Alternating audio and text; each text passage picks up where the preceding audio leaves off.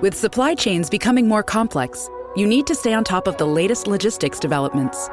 So, if you work with logistics, you need the Beyond the Box podcast from Maersk. It's the easy way to keep up to date with everything from digital disruption in logistics to the need for supply chain resilience in today's market. Find out more and keep ahead of the game with the Beyond the Box podcast on logistics insights at maersk.com/insights.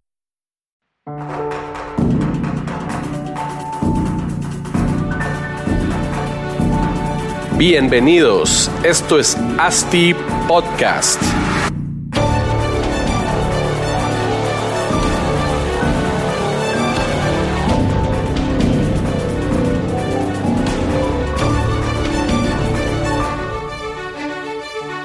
Pues hola, hola a todos, muy buenos días, muy buenas tardes, buenas noches, bienvenidos a otro episodio de ASTI Podcast, el podcast donde entrevistamos a las y los cracks del mundo del real estate en Latinoamérica. Hoy estamos con una invitada de lujo, que si habrán leído el título y la descripción del podcast, pues ya sabrán quién es. Y para los que no, pues antes de presentarla, quiero invitarlos a todos a que tomen una pausa, pónganle pausa al podcast, y en Spotify o en Apple Podcast donde lo estén escuchando, por favor pónganos las cinco estrellitas ahí para, para puntearnos, que en realidad nos, nos sirve bastante para estar ahí en los top eh, podcasts de desarrollo inmobiliario en Guatemala y en Latinoamérica. Em, y bueno, la verdad es que antes de empezar, también quería mencionarles que si este podcast les ha generado valor en algún momento, alguno de los cincuenta y pico episodios que ya tenemos, eh, por favor, compartan a sus amigos en redes sociales a todos el contenido para que todos lo puedan escuchar.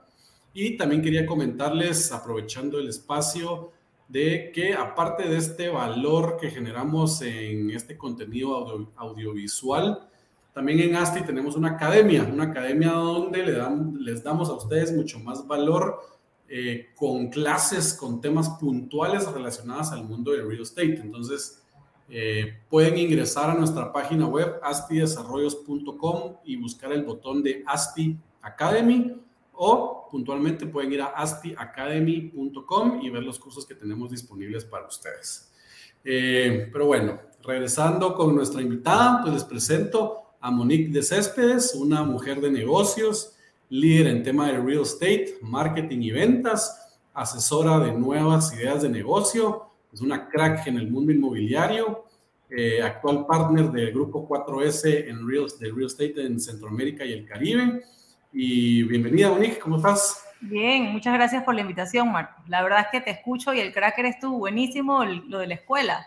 Me parece tan necesario y fundamental esto que uno esté en continuo aprendizaje, sobre todo por este mundo tan cambiante, ¿no? Así que, bueno, muchas felicidades por ese esfuerzo. Yo sé que, que no es nada fácil poder llevar este tipo de, de esfuerzos adelante, ¿no? Así que muy bien. Buenísimo. No, hombre, gracias por hacer el tiempo de estar con nosotros. Eh, Monique, quisiera pues que, que danos un breve resumen de quién es Monique, qué, cuál es tu trayectoria en el mundo de real estate. Súper. Bueno, eh, yo tengo 25 años de estar en el segmento inmobiliario. En realidad estudié administración de empresas con un énfasis en marketing y finanzas, pero eh, saliendo de la universidad, una vez empecé a trabajar en proyectos inmobiliarios, haciendo una maestría en desarrollo inmobiliario. Eh, y posteriormente, como mencionaste, pues me, me, me, volví partner de Grupo 4S. Esto, estoy viendo hoy día la región de Centroamérica y Caribe, lo que significa pues que estoy involucrada en muchos proyectos de distinta envergadura. Nosotros como compañía consultora pues vemos proyectos inmobiliarios tanto de retail, como eh, proyectos comerciales, eh, vemos proyectos de vivienda, vivienda vertical, horizontal y también vemos todo el tema de logística, inclusive eh, hotelero, ¿no? Entonces estamos básicamente en todos los giros del segmento inmobiliario y como te digo, esto, he tenido pues la oportunidad en estos últimos años, con 4S ya más de siete años, de estar viendo proyectos, la verdad, muy interesantes en toda la región y bueno, feliz de poder estar aquí con ustedes y, y compartir un poquito de lo que venía aprendiendo, ¿no? Buenísimo, pues muchas gracias. En realidad y sin duda, sos una crack del mundo de real estate. Gracias por estar acá. Y bueno, sabemos que eres experta en con, lo que comentaste, pues toda la fase o todo el proceso que conlleva pues conceptualizar proyectos inmobiliarios desde el inicio.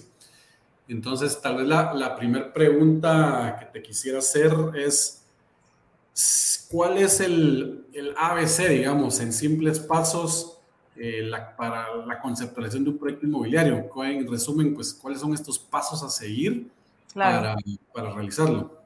Buenísimo. Bueno, mira, yo siempre le digo a los clientes que, bueno, a nuestros clientes que eh, la información es poder. Creo que el punto de partida, sin duda, siempre tiene que ser la investigación de mercado. Arrancar proyectos inmobiliarios sin realmente entender dónde está la demanda o qué está pidiendo la demanda es lo que lleva a que muchos proyectos fracasen.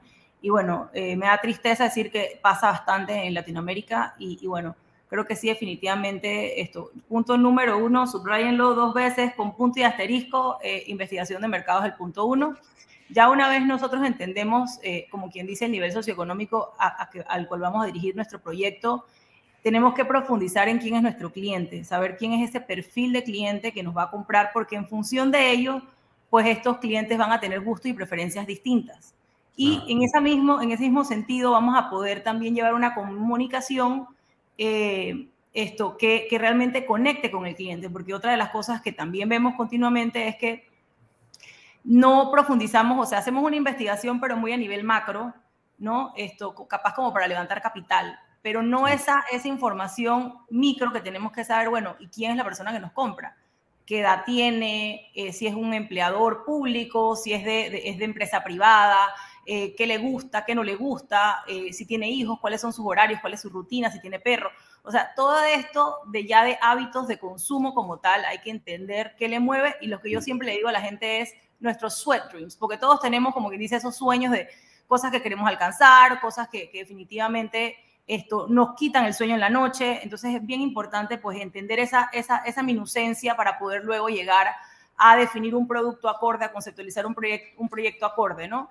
Y cuando hablamos ya de que, bueno, ya tenemos ese panorama claro, eh, ya sabemos cuál es el nivel socioeconómico, ya sabemos quién es nuestro cliente, también sabemos si quiere tres recámaras, si quiere dos recámaras, y entendemos como quien dice la mezcla un poco de lo que, de lo que va a ser el proyecto.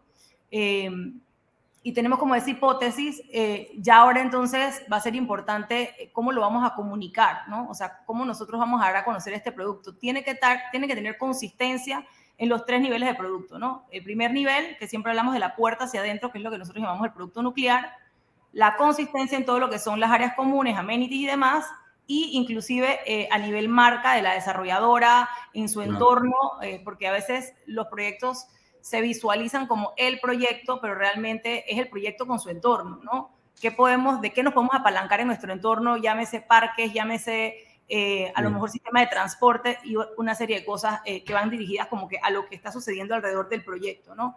Entonces, ya teniendo la investigación, ya teniendo claro, digamos, a quién le estamos dirigiendo el producto, entonces desarrollamos y conceptualizamos el proyecto o el producto, pero no nos podemos quedar ahí. Ahora tenemos que conectar con nuestra audiencia, ¿no?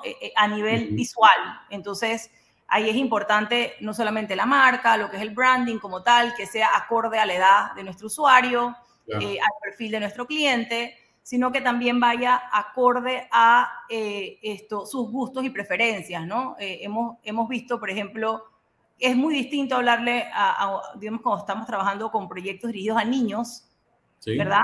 Que cuando estamos trabajando con proyectos dirigidos a adultos mayores. Entonces, tener muy claro eso ayuda a que todo lo que viene siendo la línea gráfica que envuelve nuestra marca, esto sea congruente con nuestro proyecto, nuestro producto y nuestro cliente, ¿no? Claro, buenísimo. Pues yo creo que ahí abarcaste todo el proceso. Quería enfocarme ahorita tal vez en la, en la fase inicial que dijiste, ¿verdad? La investigación, la data, ¿verdad? Esa data inicial que tenemos que tener para decidir qué es lo que queremos hacer, que normalmente es un estudio, en el estudio de mercados, el estudio de demanda, ¿verdad? Eh, puntualmente, ¿qué, busca entregar un estudio de demanda para un proyecto inmobiliario? Mira, yo te diría que es importante tanto la oferta como la demanda. Lo que nosotros veíamos mucho antes, y me voy un pasito atrás porque eh, me parece que sí es una debilidad que hemos tenido en Latinoamérica, es que nos enfocábamos mucho en la oferta. A ver, si la oferta está haciendo esto, quiere decir que hay demanda, o sea, se asume que hay demanda y entonces yo produzco exactamente lo mismo. Y eso nos ha llevado a que hoy día tengamos muchísimo inventario no colocado. Eh, y, eso lo veo, o sea, como que en distintas ciudades, ¿no? Eh, mi recomendación sería siempre hacer un estudio de oferta con demanda para poder hacer esos cruces y poder hacer inclusive estimaciones que nos permitan identificar cuál va a ser la rotación a futuro, descontando el producto existente en la plaza eh, para poder tener un horizonte de tiempo real. Porque si no, el Excel muy bonito, es un proyecto en dos años que terminamos pum, pum, pam, y al final cuando te das cuenta, realmente es un proyecto que te va a tomar tres, cuatro, cinco años porque existe un inventario que no tomaste en consideración, ¿no? Entonces, eh, sí debe ser una, una mezcla de tener clara la oferta que hay y eh, cuando buscamos oferta, vemos también cuáles son los productos, queremos ver qué productos se han movido más rápido o han tenido mayor rotación y cuáles se han movido más lento. Em, entender los que se han movido lentos a razón de qué ha sucedido esto, igualmente los que se han movido rápido. Parece algo como que debería ser como, uno a veces piensa que es como intuitivo, pero realmente hay una ciencia detrás de estudiar y entender, o sea, a qué se debe el éxito o no éxito de un proyecto, ¿no? Sí, todos los exitosos tienen un factor en común y ese es el factor que hay que buscar, que el nuestro también lo tenga de alguna forma. Exactamente. Entonces, bueno, y a nivel de demanda, pues lo que tratamos de buscar siempre es eh, en un radio, o sea, eh, dependiendo de la zona y el país, a veces puede ser un radio de un kilómetro, de dos kilómetros, de cinco kilómetros, eh, buscar del proyecto, ¿no? Del proyecto donde vamos a, gestionar el proyecto o hacer el proyecto, queremos ver en esa zona, en ese radio, esto, qué está buscando la demanda, ¿no? Eh, ya sabemos qué hay, pero ahora queremos saber qué está buscando y tratar de hacer un match de lo que hace falta verdaderamente en esa zona, ¿no? A veces me ha tocado... buscar las necesidades que no están satisfechas en, ese, mercado cautivo. Sí, que no, que no se han logrado satisfacer aún. Esto, y también, o sea, ver los segmentos eh, no solo como, como nivel socioeconómico, yo creo que ahí pecamos mucho eh, particularmente cuando las empresas, digo, la mayoría de los desarrolladores están dirigidos muchas veces o por o personas muy aceleradas de finanzas, eh, eh, que están buscando como que siempre la parte de la utilidad, que obviamente es importante, pero sí tenemos que tener mucho cuidado de tener esa minuciosidad, o sea, de, de, qué está buscando nuestro cliente más allá de tres recámaras y, y qué precio, ¿no? Entonces, eh, siempre creo que hay oportunidades de mejorar lo que hay, todo es perfectible, yo siempre digo eso, todo es perfectible, es solamente buscar con detenimiento esos hallazgos o esas áreas eh, que no han sido todavía eh, alcanzadas, ¿no? Claro, y, y, digamos que en ese estudio, y ustedes que hacen muchos estudios de demanda, nosotros venimos con un terreno y una potencial idea, pero ustedes pues el, estudio manda hace, eh, imagino que, que, son N cantidad de encuestas según el universo que existe. Exacto. Y definen un perfil, eh, el perfil del cliente, digamos, pero un perfil ideal para esa ubicación o para el tipo de producto que el desarrollador, el desarrollador ya les dice que, que está pensando hacer. Hay, hay, hay, dos maneras, digo, está la una, que es cuando es un lienzo en blanco, que el desarrollador dice, mira, yo tengo este terreno, no tengo ni idea qué hacer, y yo lo que quiero que tú me determines cuál es el mejor uso de suelo de este terreno. Ahí puede ser vocación comercial, residencial, hotelera, o sea, puede ser un universo de elementos. En ese sentido, nosotros sí hacemos como una eh, investigación preliminar eh, para, que, para no enfocar el, el, el estudio en 10 giros, cuando verdaderamente la posibilidad real puede ser una o dos, ¿no?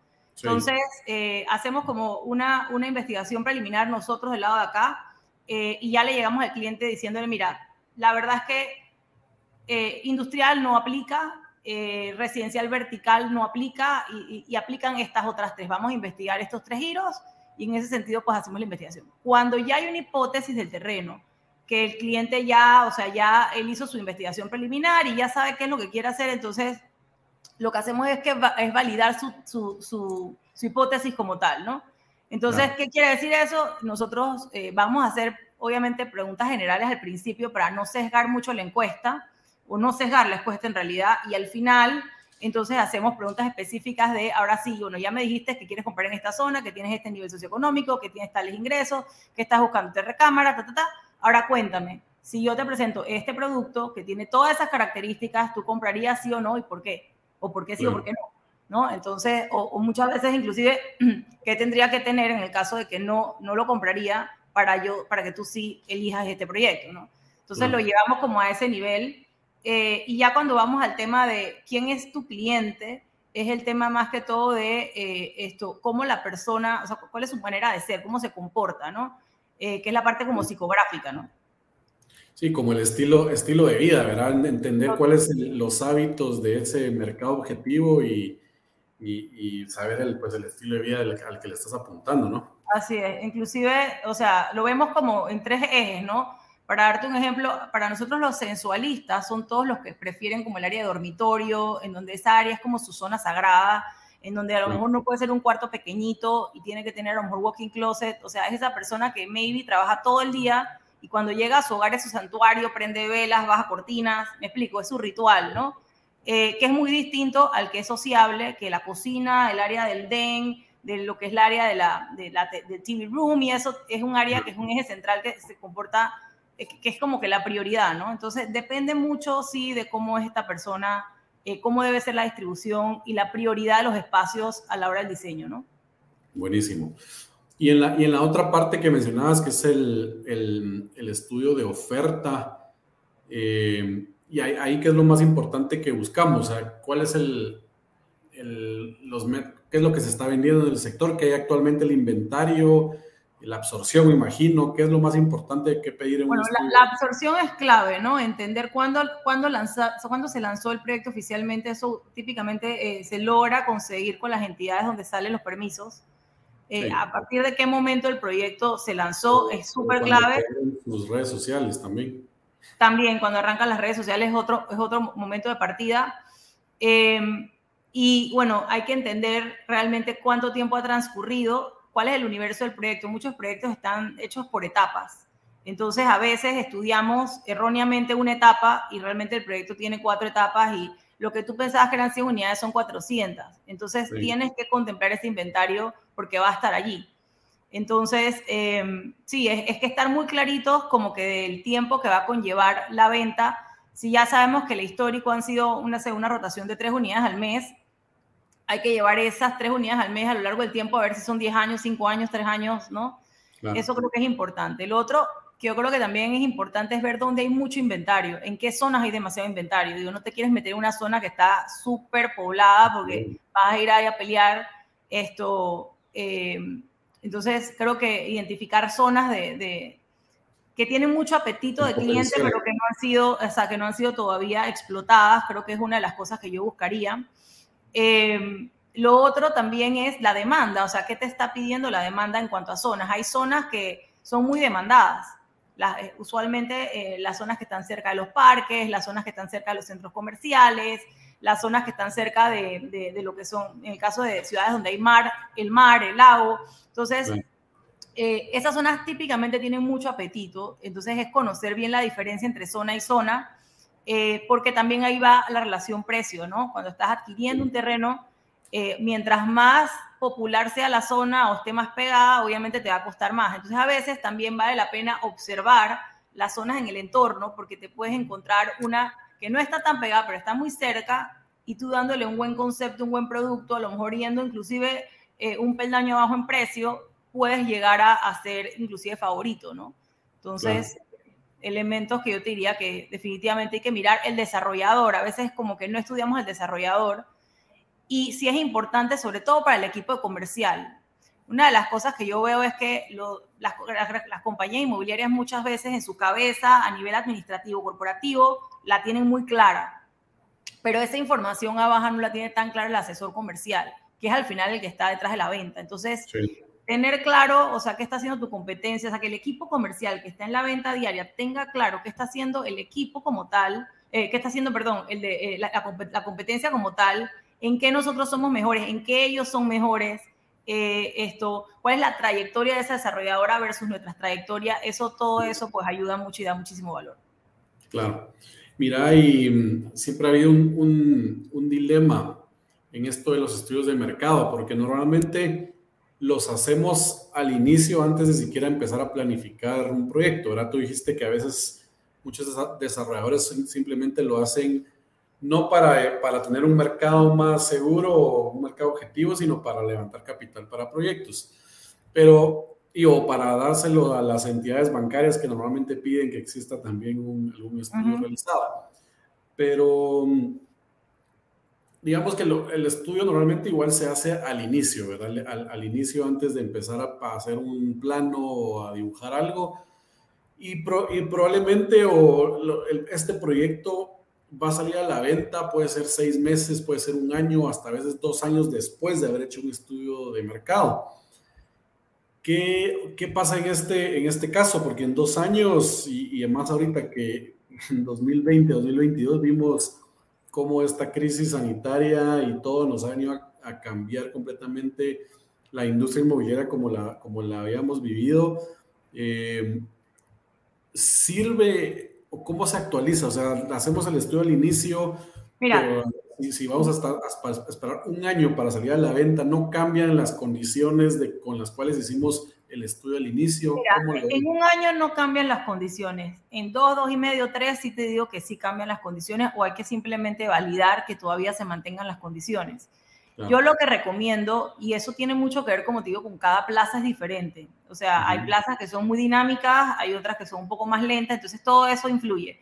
Eh, yo lo que recomiendo es, si no estoy seguro para cuándo es el estudio, o sea, cuándo realmente yo voy a hacer el proyecto, ya sea por temas normativas, Em, o por cualquier razón que no tengo claro todavía realmente el arranque, no invertiría en un estudio tan profundo a nivel inicial, sino me iría a algo así como Big Data, que me dé como un panorama general, eh, que no te va a dar la demanda, pero te va a dar un poco la tendencia de la oferta, a sabiendas de cuando ya yo tenga el producto adelantado, sí profundizar en un estudio que sí ya yo vea el detalle de si el, el balcón o la terraza tienen 5 o 3 metros cuadrados.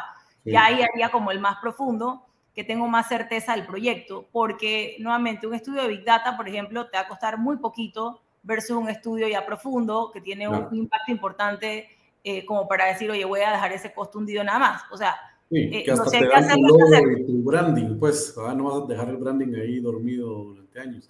Exactamente, exactamente. Pero bueno, hay zonas, digo, nosotros, por lo menos, te digo, en el caso de Panamá, que es donde yo estoy ahorita, eh, aquí los proyectos los sacamos en seis meses, o sea, e-, es muy rápido eh, y te estoy diciendo que los podríamos sacar en dos, o sea que es rápido. Pero si esto en Costa Rica, o sea, es un caos poder sacar eh, un proyecto rápido, ¿no? Y, pero digo, depende mucho de la plaza y, y, ese tema de la situación local es lo que va a determinar qué tipo de estudio vas a hacer y, y, y si tienes que hacerlo y del desarrollador, porque nosotros aquí en Guatemala, pues, y, con nosotros en, nuestra empresa, en mi empresa ASTI, pues salimos a la venta en el momento en que ya te sentís cómodo con un producto que sabes que ni la municipalidad ni todas las entidades gubernamentales te van a poner un pero.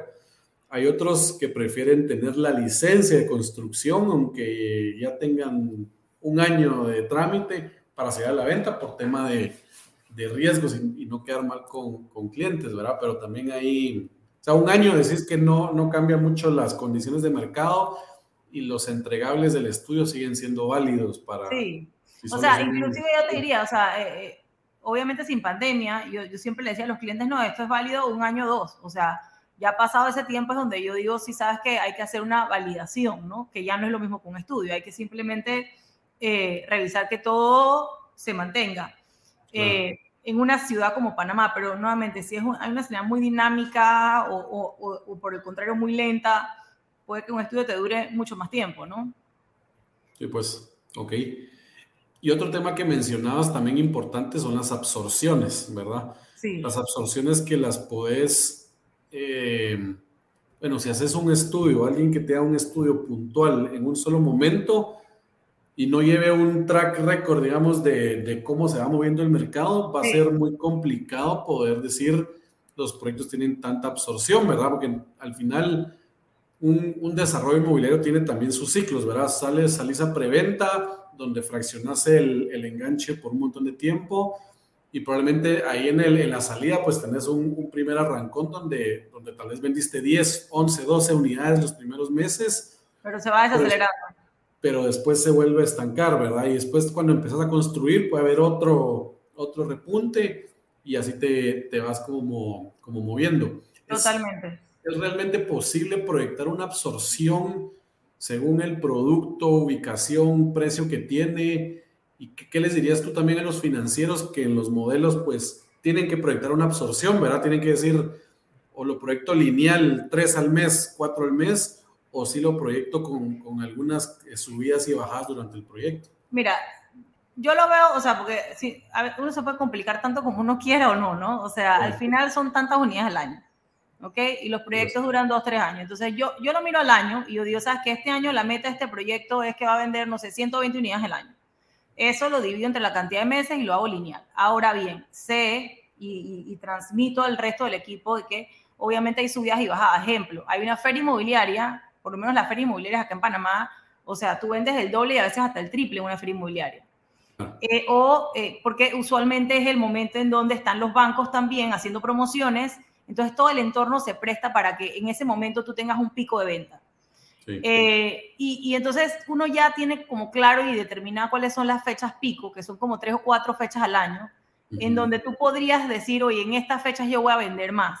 Pero da lo mismo, al final del día, como un flujo tú, tú lo vas a ver al año, o sea, da lo mismo en realidad si tú lo que quieres es saber cuál es tu absorción, es Total de ventas anuales, dividido entre los distintos meses y ya tú sabes es que, que puede que haya picos, pero no lo complicaría tanto más, la verdad. Ok, buenísimo.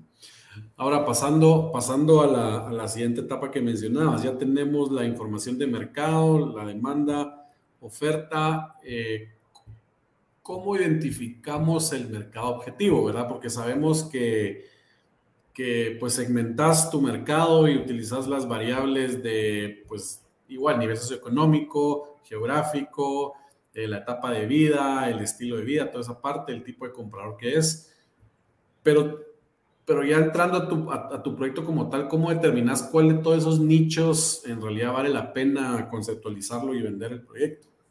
Claro, nosotros tenemos sociólogos en el equipo de investigación que nos ayudan con esa parte porque ellos lo que miran son, o sea, hábitos de consumo, como te decía hace un rato. O sea, algo que es bien importante es, bueno, ¿y qué edad tiene mi cliente? ¿No? O sea, entender qué edad tiene, qué edad tiene tu cliente. O sea, dicen que una persona de siete años en Guayaquil y una persona de siete años en India tienen prácticamente los mismos hábitos de consumo o muy similares. O sea, es decir, hacen las mismas cosas en esa edad.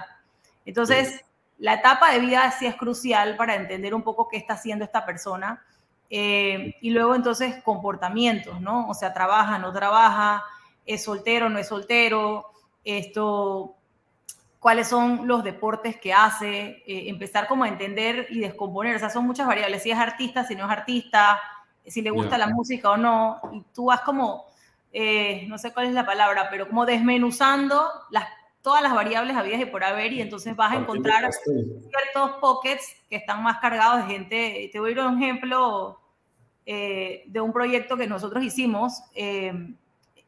Eh, el, el, cliente quería, tenía esta competencia, eh, era este desarrollador que tenía un producto bastante sólido, todo en torno al, al, al tema ecológico, verde, y él quería ese tema, pero decía, bueno, es que ya no voy a hacer este tema, porque voy a hacer un copycat, quiero hacer algo diferente.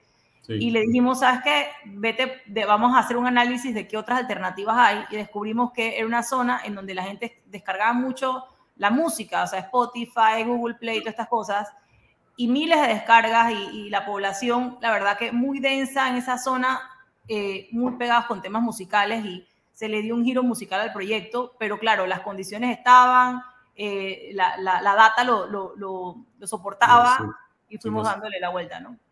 Ok, buenísimo. Y, y ya tenemos el, el, nicho, ya tenemos, ya segmentamos todo, ya tenemos el mercado objetivo. Eh, ese, ese siguiente paso de generar, digamos, ese ADN del proyecto como concepto principal, que ahí quién, quién lo hace, pues, o el, el, el creativo, cómo hacen esa parte. Bueno, los creativos nuestros, la verdad es que ellos parten de la investigación, ellos estudian toda la parte de la data para poder como que imaginar cuál va a ser el lifestyle de la persona que va a habitar dentro del proyecto. O sea, nosotros sí creemos que, que tenemos que imaginarnos, tenemos que poder imaginarnos dentro del proyecto. O sea, caminando, y por eso hacemos muchas preguntas. De hecho, hacemos un brief que nuestros clientes a veces hasta detestan un poco porque ellos mismos muchas veces no han llegado a ese nivel de profundidad de decir, esto va, se va a ver de esta manera y, y los hacemos un poco pensar en cosas que sienten que falta un año para eso, no me voy a ocupar ahorita. Sí, pues. Pero, pero el hecho de poder hacerlo tan anticipadamente es lo que también le va dando como que esa riqueza al proyecto, porque te vas involucrando en el proyecto en temas que muchas veces se dejan de un lado, que realmente es lo que fortalece tu proyecto. Te voy a dar un ejemplo. El proyecto que te decía ahorita de, del proyecto este que era todo ecológico, o sea, en ese proyecto se supo cuando se lanzó el proyecto, o sea, habían, habían cada piso tenía eh, un espacio de reciclaje, ¿no? O sea, si tú quieres pensar cuando el proyecto se termina que tú le vas a dedicar un, por piso un espacio de reciclaje, no vas a tener el espacio para hacerlo, tienes que preverlo y dejarlo. Entonces, cosas como esas que no, que, o sea, enriquecen el proyecto, eh, si ese es tu nicho, esto que no podrías hacer al final. Entonces, por eso el tomarte el tiempo de ver qué sale del estudio y preguntarte a lo mejor algunas preguntas un poco profundas que hagan que tú de todas maneras le dediques tiempo a, a, como te digo, a, áreas que piensas que lo podrías hacer más adelante. Sí lo puedes hacer más adelante, pero va a enriquecer tu proyecto y va a acelerar la venta de tu producto el hacerlo ahora.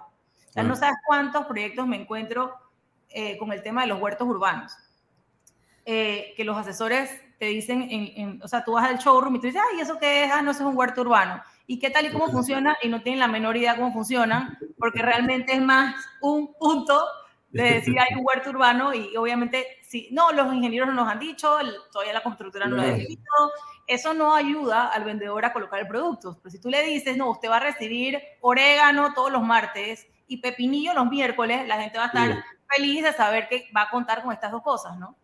Imagínate que dicen, andan promoviendo la amenidad y ni saben cómo funciona. ¿Cómo funcionan? Entonces, ¿qué, ¿qué, esperanzas hay en creer en ese desarrollador de que realmente lo vaya a ejecutar, no? Sí, no, de plano. Y si, lo ejecuta, lo ejecuta mal. sin, sin, el feedback. Y ese es otro tema importante porque ya, pues el creativo se, se fumó, digamos, la, el concepto, el ADN del proyecto y ahora se traslada al el concepto de las amenidades, ¿verdad? Porque ahora, y ahora que, sigue habiendo, yo estoy un poco en contra, pero sigue habiendo este tema como de guerra de amenidades, ¿verdad? Que todos tienen una amenidad más y, y 30 amenidades para 30 apartamentos, no sé. Em, ¿Qué piensas tú de ese tema y cómo, cómo, o sea, es mejor tener 30 amenidades dispersas o 5 puntuales para el mercado objetivo que estamos buscando? Mira, creo que no tiene nada que ver con la cantidad. Honestamente, creo que es una el hecho de pensar en cantidades, ¿no? Eh, es más bien lo que necesita tu cliente. O sea, por eso te digo, o sea, si tú conoces a tu cliente, tú sabes que realmente agrega valor y esas son las cosas que tienes que enfocarte. Ahorita en Latinoamérica, particularmente en donde nuestras pirámides están invertidas y el grueso de la, de la demanda está en los productos entre económicos y preferenciales, o sea, de segmento medio, medio bajo hacia abajo, no hay presupuesto tampoco para sostener tantas amenidades. Entonces hay que ser muy, eh, o sea, hay que ser muy eh, específicos en entender qué realmente agrega valor para desarrollar específicamente esas cosas. Ya en otros segmentos, en donde realmente el dinero no es un tema, ahí sí te puedes explayar con todas las amenidades que quieras. Pero, como te digo, en el grueso, donde hoy día se está desarrollando en Latinoamérica completa, yo te digo, o sea, no puedes o sea, tendrías que ser proyectos muy masivos, pero si estás hablando, como dices tú, de 30 unidades, no te va a dar y más bien vas a, van a tener una carga que no van a poder sostener en el tiempo, me refiero a los propios residentes el día que se muden, ¿no? Entonces, eh, no, yo creo que definitivamente, o sea, tiene que ver obviamente con la dimensión del proyecto. Si tú me dices un master plan de 1.600 hectáreas, o sea, tienes que tener todas las amenidades posibles, tienes que tener todas las activaciones posibles, o sea, es otra cosa, pero cuando son proyectos entre medianos y chicos, a veces es mejor no tener tantas amenidades, tener las básicas, un gimnasio, dos, tres cosas y que te cueste poco, porque al final del día esa unidad va a ser un trampolín para ir a otro proyecto más adelante, ¿no? Y el, el problema que, que, que, yo he visto es que, tú, y tú le lo decías, o sea, los, el producto eh, segmento medio-bajo, pues obviamente no tiene la capacidad para estar pagando esta, estas amenidades, pues 30 amenidades, ¿verdad? Pero el desarrollador, como existe esa guerra de amenidades de quién tiene más y el proyecto que tiene más el que vende, se ha, ha llegado a un punto en donde ya volvieron las unidades, aunque sean segmento medio bajo, ese era el target al inicio, lo volvieron un poco más caro del, de lo que en realidad, del poder adquisitivo del, del segmento, digamos, y simplemente ya no están vendiendo eso, sí definitivamente es un error, ¿no? Porque ya te sales de, ¿sabes lo que yo llamo el precipicio de mercado? O sea, te fuiste al precipicio en ventas porque te saliste de mercado. y allá no podemos llegar. O sea, siempre hay que tener muy claro cuál es ese límite eh, de mercado, de poder adquisitivo del cual no puedes pasar. Y todo lo tienes que hacer en función de eso, porque, o sea, no, a veces también tiene que ver con, cuando hablamos de amenidades, quieres tener, no sé, 100 metros de área social, a lo mejor 100 metros es mucho, es poco, depende del segmento socioeconómico de lo que hay en el mercado, de, de muchos temas, pero tú podrías hacer perfectamente eh, un espacio, vamos a decir, un pet spa, por decirte algo, eh, en 10 metros cuadrados. No tienes que hacer un pet spa de 30 metros cuadrados. Sería inutilizar el espacio. Entonces creo que también, yo lo que creo es que a veces también veo que muchas amenidades le colocan unos espacios sobredimensionados que al final es mucho mantenimiento. Acuérdate que es Clorox, Ajax, Windex, o sea, todo hay que limpiarlo y eso al final es mantenimiento igual, ¿no? Entonces, creo que sí no podemos perder de, la, de vista, o sea, que, que es finito el mercado. Y, y, también en el otro sentido, porque he visto proyectos que dicen cabal con ese tema del Pet Spa, pero el Pet Spa es 1.5 metros cuadrados y así a la gran aquí es imposible bañar a tu perro y ofrecen, ofrecen Pet Spa. Sí, bueno, sí, hay de todo, ¿no? Pero, pero yo creo que, que o sea, al final lo que debemos tratar de procurar es entender qué es prioridad, qué valora más tu cliente, esa es la clave, eh, y en función de eso, eh, eh, diseñar los espacios, si son reducidos, son reducidos, pero son reducidos al punto de satisfacer una necesidad. Claro, buenísimo. Ah, y ya, bueno, con, regresando a la parte del ADN y, terminando con ese tema, porque el, el, el, tema del branding que mencionabas creo que es el, como que la cúspide de todo esto, cuando pues ya, ya, ya tenés al mercado, ya tenés tu producto, ya ahora vas a hacer nombre, logo, esencia de marca, todo esto. ¿Tú crees que es el nombre, el logo sí influyen o qué porcentaje influye en la venta del proyecto? Porque pues, ¿qué pasa si tenés un nombre horrible o si tomaste un nombre horrible, pero tu proyecto es una nave? ¿Qué, ¿Sí influye mucho ese tema? Eh, totalmente, totalmente, porque, o sea, nuevamente, si tú conoces a tu cliente, eh, tú le vas a poder, tú, tú, debes buscar que ese cliente se sienta reflejado en la marca, envuelto en la marca. Cuando tú no tienes una marca que, que realmente eh, se conecta con tu proyecto o con tu cliente, eh, básicamente pasa desapercibida. O sea, recordemos que hoy día prácticamente todos los proyectos inmobiliarios, en su gran mayoría, yo diría que el 80% de las ventas son de primera vista a través de Internet o de alguna red social, ¿no? Entonces, siendo que las personas están todo el día scrolling down, ¿verdad? O no sé, están dando, navegando todo el día esto y están saboteados con tanta información.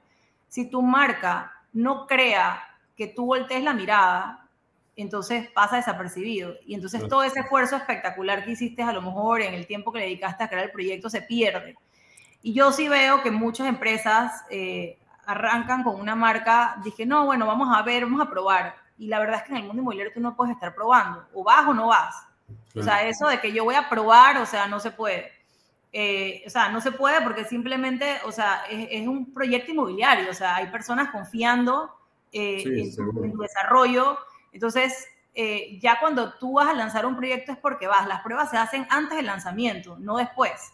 Entonces tú no tienes una marca sólida que sea consistente con tu producto y tu proyecto. Si no hay consistencia, es como que, wow, esto no, no encaja.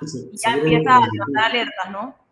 Se transmite que no hay una consistencia y tambalea ahí el proyecto. La comunicación, o sea, tiene que ser clara. Eh, y esa claridad se consigue con esa consistencia de producto y marca, ¿no? Todo tiene que estar entrelazado.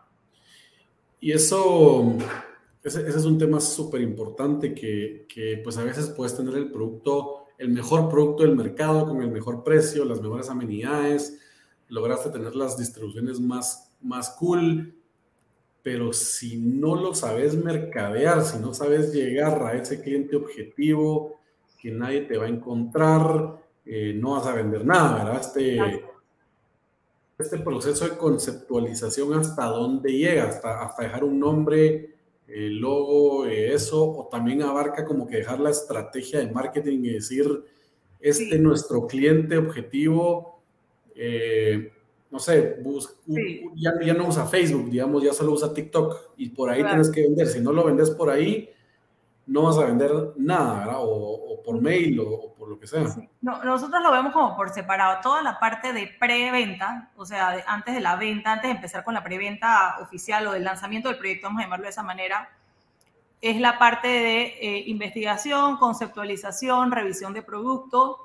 Eh, todo eso va antes, ¿no? Validación, si queremos validar el producto, todo eso va antes. Pero ya cuando entramos en la etapa de lanzamiento, que es lo que nosotros llamamos el go-to-market, ahí entonces ya el branding juega un papel importante y la estrategia que lo acompaña, que quiero decirte que es un tema porque muchas veces los desarrolladores cuando sale, el, precisamente porque a veces demora mucho tiempo en lograr los permisos, el día que sale el permiso del anteproyecto aprobado, te dicen sal a ventas. Y no se dieron el tiempo de analizar los modelos de precios, no se dieron el tiempo de analizar cuáles son los medios donde vamos a comercializar el proyecto, eh, de qué manera, quién es nuestro mercado a nivel digital, cómo lo segmentamos. O sea, son muchas las variables que hay que analizar, que, no, que obviamente en un mes lo único que van a ver es error tras error. Y cuando te digo error tras error es porque los brochures van a tener errores, los metrajes van a, no, van a estar, no a estar correctos, porque todo se hace a la carrera. Entonces, así como se toma un, tiempo eh, de seis meses a veces para el desarrollo de un plano, asimismo, el tiempo del desarrollo de la estrategia de comunicación tiene su tiempo y sus pasos que no se puede uno brincotear. El brincar estos pasos lo único que genera es error, esto, confusión, esto, que al final te cuesta mucho más dinero. Entonces, eh, yo te digo, después que ya tenemos el, proyecto preparado para la venta, cuando digo preparado desde el punto de vista arquitectónico, entonces viene la parte comercial a entrar a hacer su branding y en paralelo a trabajar toda la estrategia de comercialización que tiene muchos elementos dentro. O sea, como te decía, modelo de precios es clave, estructura comercial, planes de compensación. O sea, tenemos que mantener el equipo eh, Exactamente. promociones, todo eso tiene que estar dentro de tu presupuesto de marketing, tu presupuesto de marketing definido para la vida del proyecto, o sea, los embudos corriendo, los manuales de venta, las capacitaciones del equipo, o sea, hay un montón de elementos que forman parte de este gran documento. Yo lo como un documento, un entregable para nosotros, un documento súper denso, pero que realmente está dividido por muchas áreas, ¿no? CRM, proceso del CRM, responsables por área, o sea, hay un mundo. ¿no? Tiene cantidad de gente que hay que coordinar. que hay que coordinar, eh, sí. Y mira, y con la, con la experiencia que han visto ustedes desde un proyecto que se inicia su conceptualización hasta su fin, digamos, cuando ya vendió, ya entregó el 100% de los inmuebles, ¿qué porcentaje de los clientes reales le pegan al, digamos que al concepto o al nicho de mercado que uno estaba buscando? Porque uno puede tener un producto, pues acá es un producto muy, muy bonito, muy cool, el sector y, tal vez hay, hay otra, otro perfil de cliente que también quiere invertir. Igual, digamos, ahorita nosotros estamos viendo mucho que, eh, pues con todo este tema de la inflación, hay mucha gente que está prefiriendo invertir en bienes raíces con tal de preservar su capital y que no sufra de la devaluación de, del mercado. Entonces, pues tenemos, hay, hay muchos clientes que, que, no son el perfil que estábamos buscando, pero igual están, están comprando, ¿verdad? ¿Hay, algún porcentaje medido o, no? Mira, yo creo que depende mucho de entre zona y zona. O sea, yo he tenido proyectos en donde hemos hecho la investigación y hemos dicho, bueno, tantos son para eh, eh, empty nesters, tanto es para esto, y se ha cumplido al 95%. O sea, que tú dices que, wow, o sea, cuatro años después se entregó el proyecto y tú dices, wow, o sea, realmente se cumplió. Como he tenido proyectos en donde no. Pero ¿a qué se debe el no? Es una pregunta bien importante, porque yo me he dado cuenta que a veces tiene que ver un tema de comercialización. Por una experiencia que tuvimos un proyecto, el proyecto cuando se hizo el levantamiento de lo que es investigación de mercado como tal, las encuestas se hicieron en el subway, en el metro, la estación de metro pero nunca se comercializó en la estación del metro. Entonces, obviamente, el que usaba el metro nunca se enteró que el proyecto existía, ya porque la estrategia iba por acá, como quien dice, y eh, la investigación fue por otro lado. Entonces, eh, a veces que no se cumpla la mezcla puede ser un tema comercial de la estrategia, y ahí lo que yo siempre le recomiendo a los clientes es que los proyectos es como un ser vivo, o sea, eso es algo que está viviendo. Entonces uno tiene constantemente que estar haciendo muchas evaluaciones. O sea, los estudios no acaban en la investigación preliminar. Durante la vida del proyecto, nosotros siempre recomendamos estudios de no compra y estudios de sí compra. y que los asesores realmente llenen y entiendan la importancia del llenado del CRM para nosotros poder teniendo estadísticas mensuales de cuál es el comportamiento del consumo de nuestros clientes y ver, oye, no le estamos llegando a este grupo por el que se consiguió el proyecto, ¿cómo le llegamos? Porque es importante llegarle al grupo y que, bueno, si la mezcla no se está dando, yo me, no importa porque estoy vendiendo, no es correcto tampoco porque, eh, o sea, si fue bien concebido el proyecto, tiene un propósito, tiene un fin, ¿no? Entonces, eh, eh, y, te doy un ejemplo que lo veo súper claro. Hay un proyecto que diseñamos, o sea, que pensamos para parejas jóvenes, recién casados, pero siempre se le dijo al desarrollador que la zona en la que se estaba desarrollando no era ese el target el target que veíamos era un target más de familias, pero el desarrollador quería familia, él, veía que no quiso hacer estudio y quería hacer pues el tema de familias jóvenes. ¿Qué pasó en la práctica? En la práctica, las familias, como una zona familiar, quien compraba eran familias, y estaba el uno o dos solteros que entonces iba con la novia, bien provocativa. Por supuesto que la señora de familia con hijos no quiere compartir el lobby con el joven soltero o divorciado, o sea, con la novia pomposa. Entonces, son cosas que empiezan a ser incongruentes en la convivencia, ¿no? Entonces, yo creo que hay proyectos muy grandes que requieren de distintos nichos, pero si uno lo concibe desde un inicio, el cómo entra, cómo sale, cómo es el producto, en qué ala está tal cosa o en qué ala está la otra, este puede mantener un equilibrio, ¿no? Para que no choque en la funcionalidad del día a día, ¿no? Buenísimo. Ok, eh, clarísimo.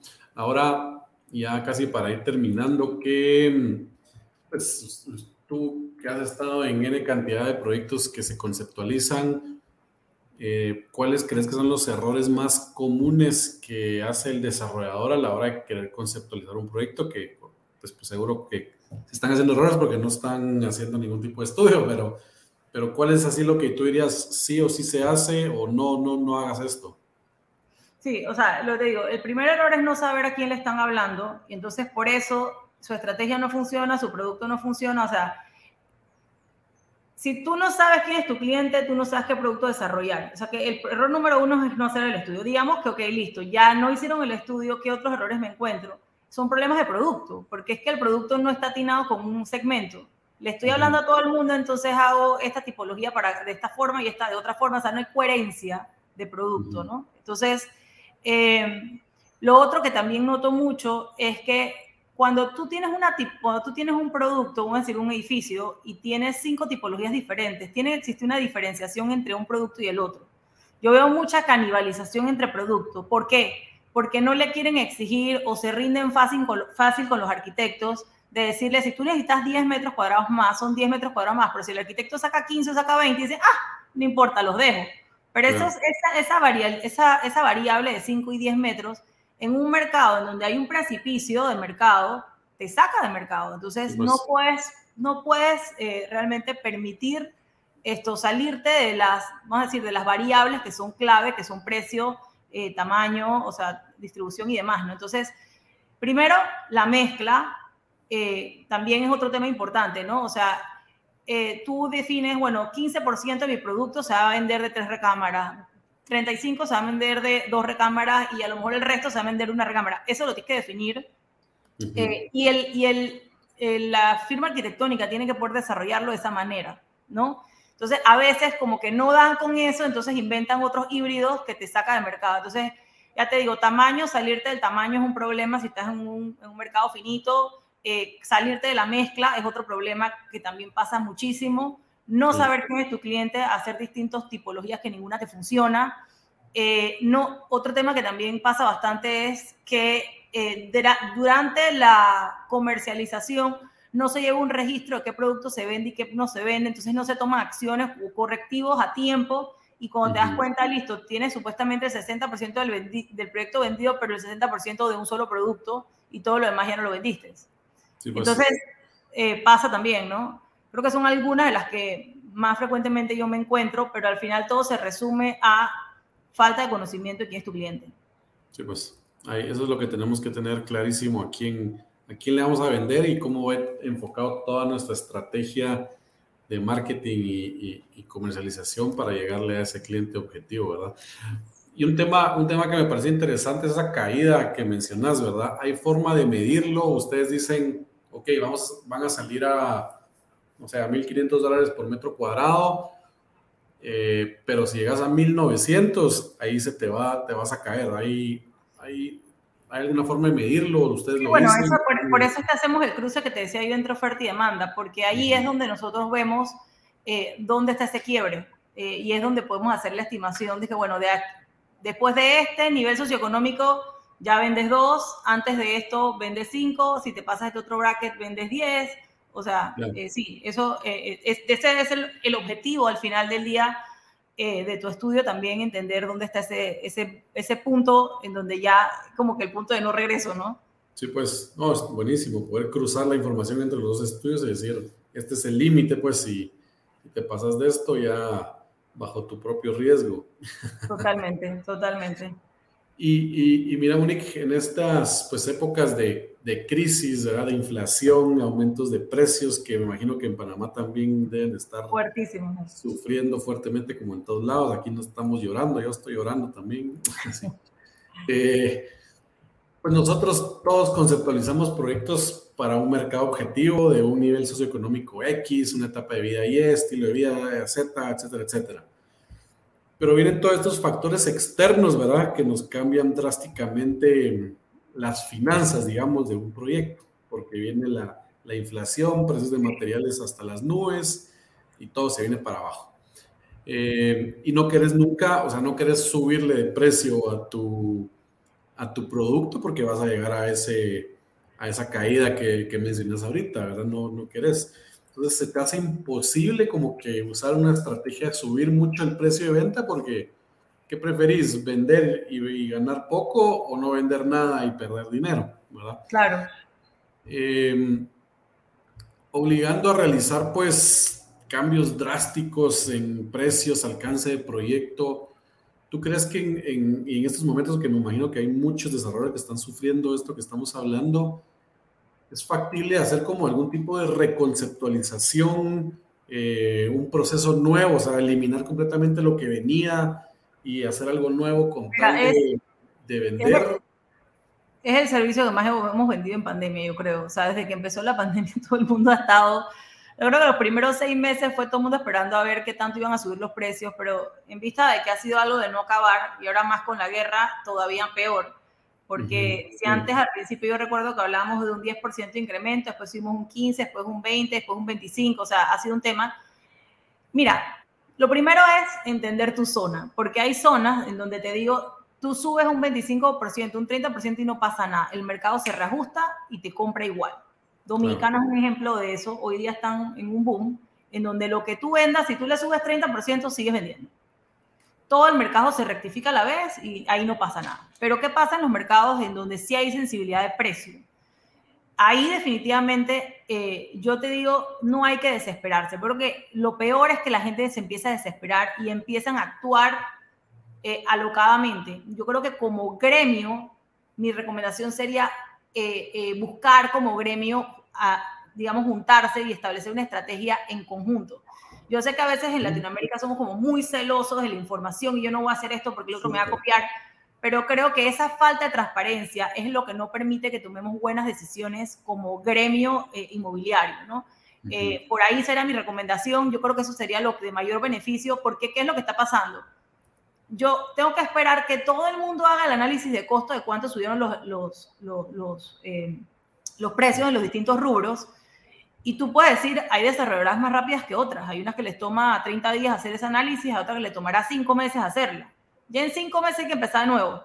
¿Sí me entiendes? O sea, hay, tanta volatilidad hoy día que realmente lo más conveniente es empezar a medir mes a mes y en conjunto. Todo el mundo a la vez tratando de buscar una solución en conjunto que nos afecte, o sea, que, que sea lo mejor para todos y no pensar individualísticamente, ¿no? Buenísimo. Pues ahí estamos, Monique. La verdad es que mucha, mucha información de valor. Te agradezco bastante. Eh, creo que la audiencia va a quedar bien contenta. Abarcamos todo el proceso y, un montón de tips ahí bien interesantes que, que nos entregaste. Hasta además. Oye, muchas gracias. Siempre a la orden. Eh, ya, ya sabes, siempre a la orden. Quisiera que, no sé si quisieras dejar algún contacto por si te quisieran contratar. sí. Aquí te dejo, aquí en el chat. No, no, no, en decirlo. Ah, bueno, yo, a mí me pueden conseguir en redes sociales como Monique de Céspedes, eh, Grupo 4S, eh, también a través de la página web de Grupo 4S, esto ahí me pueden conseguir en tanto Instagram como Facebook. Em, y, si no, llamen a Marcos, que le da mi teléfono. Un gusto. Buenísimo, Monique. Pues muchas gracias eh, por el tiempo y gracias a todos por haber escuchado otro episodio. Nos vemos. Hasta la próxima. Buenísimo. Chao, chao. Gracias.